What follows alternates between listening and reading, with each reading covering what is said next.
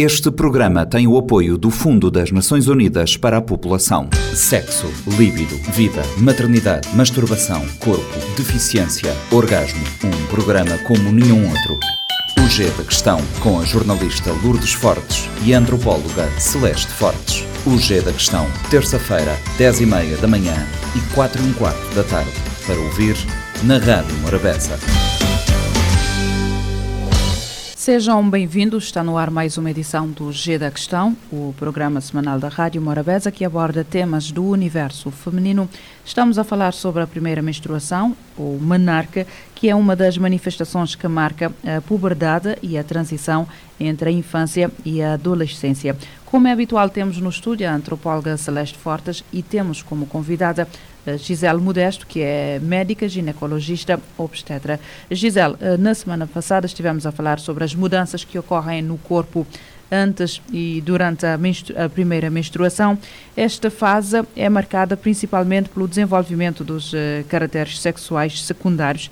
Uh, e o início da fase uh, reprodutivo. É nesta altura também que cresce o receio uh, sobre as, a questão da gravidez precoce. Este é também um outro tema que anda interligado com a primeira menstruação e que merece também uma atenção especial. Andam muito interligados realmente, porque ao abordarmos sobre a primeira menstruação, temos que abordar sobre a sexualidade, temos que abordar sobre a gravidez precoce e também os riscos que eh, decorrem durante o período da adolescência pela falta de informação e falta de maturidade também dessa, dessa menina.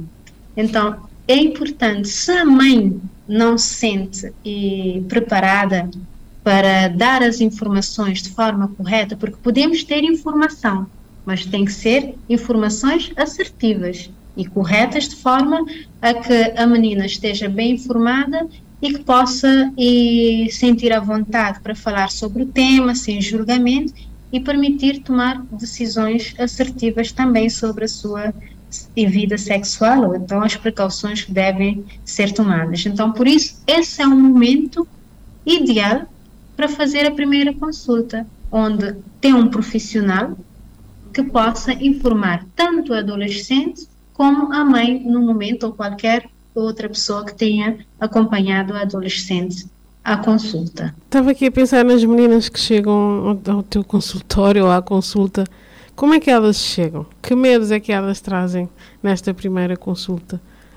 precisamente à volta da menstruação e da sexualidade. E a maioria das meninas, quando chegam à consulta, estão um pouco ansiosas e também estão com vergonha vergonha de quem vai recebê-las e também vergonha de quem acompanhou a consulta, que na maioria das vezes é a mãe. Uh, sentem muita ansiedade, principalmente as que ainda não viram a menstruação, porque algumas vão à consulta porque ainda não tiveram a menstruação e vão sempre comparar com a colega da mesma turma, da mesma idade, que já viu a menstruação e ela ainda não viu a menstruação, se é normal ou não. Então, há muita ansiedade ao redor do tema da primeira menstruação e o que advém subsequente a, ao processo dessa maturação.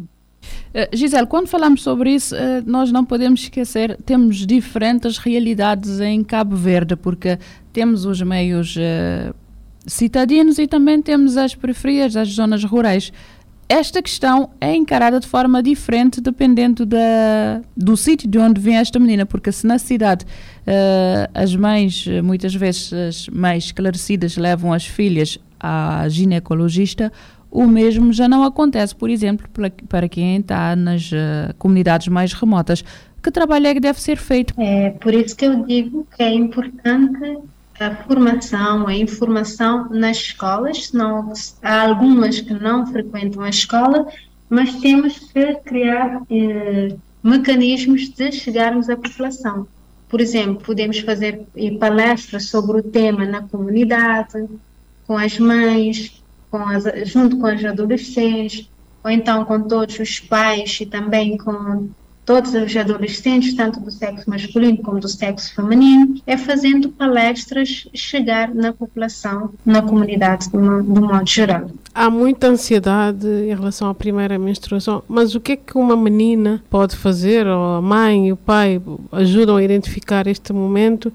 Uh, o que é que pode fazer quando está a notar que ainda não veio a primeira menstruação? Porque disseste que até aos 15, né? Sim, sim. Uh, em que momento é que nós temos que ficar mais alertas e perceber ela está com algum atraso neste, nesta menarca? Ok. Como eu já tinha dito anteriormente, que a menarca, ou seja, a primeira menstruação, habitualmente surge dois a dois anos e meio após o início da puberdade.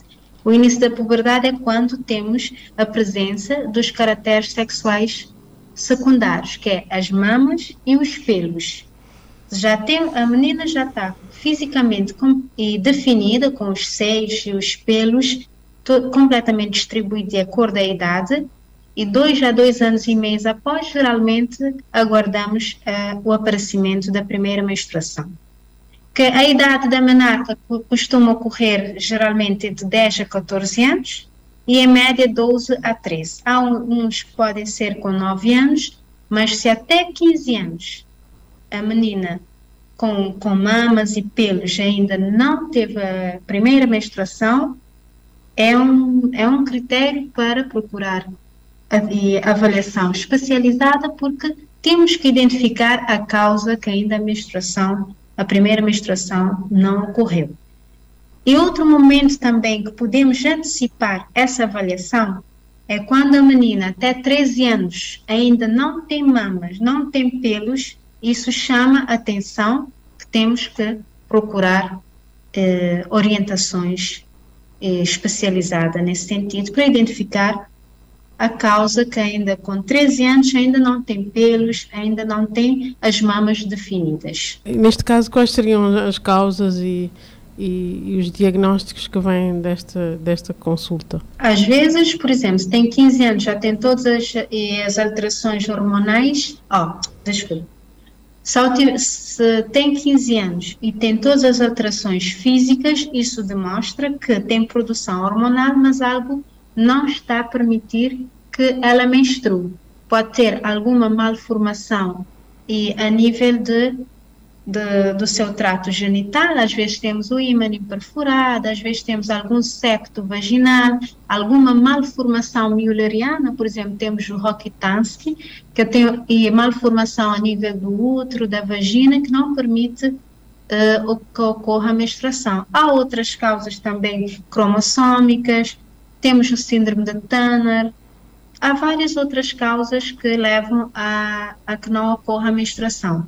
Como eu já tinha dito, que a, menstrua, a nossa menstruação é, é controlada pelo eixo que é hipotálamo, hipófise, gonadal. Gonadal é o que? As gônadas, que são os ovários. Então, quando ocorrer alguma alteração numa de, num desses, uh, num, em qualquer um desses compartimentos, a nível do hipotálamo, a nível do hipófise, a nível das gônadas, pode levar a que não ocorra a primeira menstruação, ou seja, a menarca. Então, é nesse sentido que vamos avaliar quais seriam as principais causas. Temos o síndrome de Kalman, que às vezes também está associado a outras patologias, como tem, não, não sente o cheiro. Então, é um leque de, de alterações que possa justificar uh, essa falta da primeira menstruação. Tendo em conta que lidamos mal com estas questões de idas ao médico, principalmente naquilo que se considera ser coisas pequenas, eh, não há esta cultura da ida ao médico. Por exemplo, uma rapariga está a entrar, eh, está prestes a ter a primeira menstruação, eh, os pais podem não considerar ser necessário levá-la ao médico. Como é que trabalhamos esta questão? Como é que mudamos esta mentalidade? Eu acho que ainda há um trabalho de fundo a fazer, um grande trabalho, porque há uma necessidade de mudar a nossa forma de ver e as coisas. Porque ainda, como disseste anteriormente, que temos as pessoas citadinas e também do meio rural, então, dependendo como a informação chega a eles, dependendo da compreensão de cada um, assim vai e dar a importância a cada e, assunto. Então, temos que fazer um trabalho muito grande sobre a formação e a informação da nossa população nesse sentido, sensibilizá-los que há necessidade de levar as meninas e também os rapazes as consultas para poderem identificar atempadamente as alterações que possam vir a repercutir no seu futuro. E quando falamos da primeira menstruação, nos leva a falar da sexualidade e também nos leva a falar sobre a fertilidade no futuro. E aqui a escola tem um papel fundamental, que não é só abordar o tema de forma leve ou ainda com aquela vergonha com que a nossa sociedade lida com as questões que têm a ver com o corpo e com a sexualidade. É verdade. A escola tem um papel muito importante. Eles têm aquela disciplina que falam sobre o tema, mas eu acho que não é só falar sobre a parte fisiológica e estrutural, falar também incorporar esse conhecimento na nossa sociedade, como lidar com essas alterações físicas e psicológicas na nossa sociedade, porque nós vivemos em sociedade, então tudo o que, é que aprendemos temos que levá-lo à sociedade para saber como é que lidamos com isso no nosso dia a dia. E assim terminamos o G da questão, como estivemos a conversa com a médica ginecolo ginecologista obstetra Gisele Modesto, eh, Gisele Modesto. Estivemos a falar sobre a primeira menstruação. Gisele, muito obrigada pelo seu tempo. Já sabem, o G da Questão volta para a semana com mais um tema ligado ao universo feminino. Este programa está disponível em formato podcast no Spotify e em radiomorabeza.cv. Sexo, líbido, vida, maternidade, masturbação, corpo, deficiência, orgasmo. Um programa como nenhum outro. O G da Questão, com a jornalista Lourdes Fortes e a antropóloga Celeste Fortes. O G da Questão, terça-feira, 10h30 da manhã e 4 h quarto da tarde para ouvir na Rádio Morabeza. Este programa tem o apoio do Fundo das Nações Unidas para a População.